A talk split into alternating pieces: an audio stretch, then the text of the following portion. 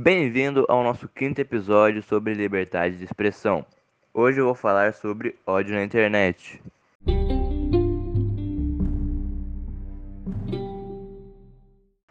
Para sermos de certa forma livres, mesmo que na internet, mas existe um porém. Um motivo para essa liberdade ser caótica. Pessoas comuns que talvez não se comportem assim na vida offline, mas no mundo virtual adotam uma postura agressiva, atacando os demais por motivos muitas vezes banais, um dos motivos que explica esse campo de batalha nas redes sociais é a cultura do narcisismo, pois estamos cercados de espelhos que não refletem verdadeiramente como nós sentimos, mas o que queremos que o mundo veja em nós. E tudo isso foi potencializado com a chegada do Facebook e do Instagram.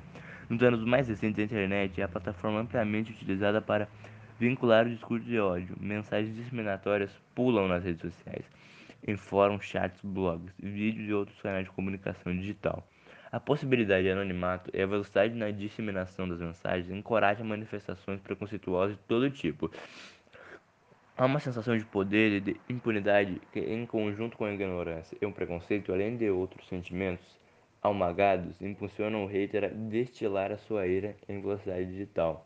Uma das teses criadas no início desse trabalho sobre a liberdade de expressão é que a sociedade nas redes sociais se une em grupo com pessoas que pensam e agem iguais e são contra qualquer grupo diferente. Essa tese, se podemos chamar assim, pode ser confirmada por uma pesquisa feita pela revista PNAS, Process of the Nation Academy of Science, mostrando que os usuários estão somente buscando visões que reforcem as suas opiniões.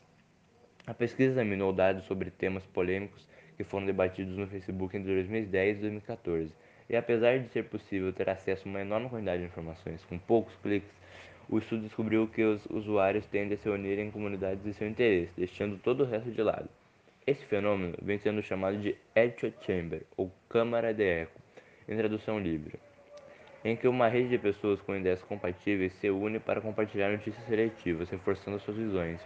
O que acontece atualmente é que, em meio a os comentários raivosos e hashtags discriminatórias, Há grupos organizados se aproveitando do anonimato para incentivar atos de violência. O discurso é o primeiro passo para ação mais radicais. No livro Cyber Racism, White Supremacy Online and the New Attack on Civil Rights, ainda sem tradução no Brasil, a pesquisadora Jess Daniels argumenta que o racismo digital é a porta de entrada para o universo de outros crimes, que podem levar a ações de violência física. Todo mundo que adora navegar na internet já deve ter ouvido pelo menos uma vez na vida a palavra troll. Na verdade, essa é uma gíria para essa é uma gíria na virtual para representar aqueles seres chatos que estão na internet apenas para causar raiva nos criadores de conteúdo e seus leitores. Os trolls são famosos perante a provocações insistentes, podendo até envolver agressões pessoais por escrito, como já foi o caso de diversas pessoas. Não podemos falar de ódio na internet sem falar do cyberbullying crescendo, cresceu com a pandemia. Hoje, quase metade de todos os usuários da internet relatam ter sido alvo de algum tipo de maus tratos online. A internet facilitou muito para os agressores atacarem e se esconderem no teatro anônimo, que garante troll nenhuma preocupação com a punição. Por estado, sabemos que a grande maioria dos trolls da internet são homens e muitos têm menos de 30 anos.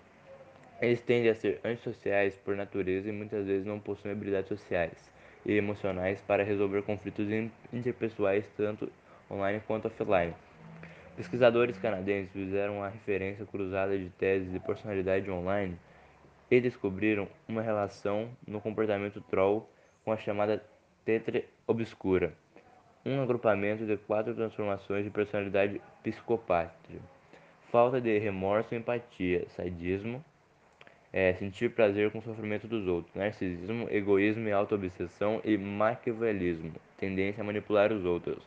Se você é vítima de trolls na internet, a não a primeira e mais importante opção é não calado. É denunciar. Caso tenha dúvidas sobre como proceder também, vale contar com o apoio do projeto Safernet. Com apoio, ajuda a orientar ações para quem foi vítima de crime digital explicando como fazer cartas solicitando a remoção de uma injúria ou difamação, por exemplo. Outra dica nesse caso é ignorar. Quando as pessoas vítimas de cyberbullying conseguem ignorar a violência sofrida, podem provocar frustrações trolls e isso pode motivá-lo a ir embora.